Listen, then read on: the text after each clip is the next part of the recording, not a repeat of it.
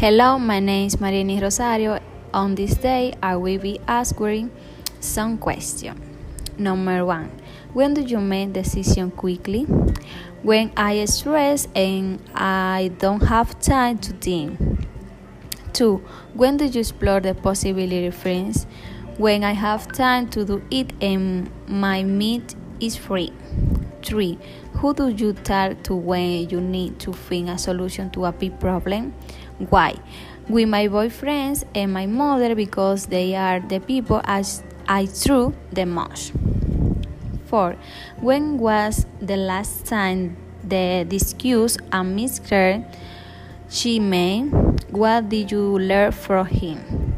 A few weeks ago, when I realized that I didn't an exercise for doing fans, I learned for this time, I should relax and do things slowly without being in a hurry.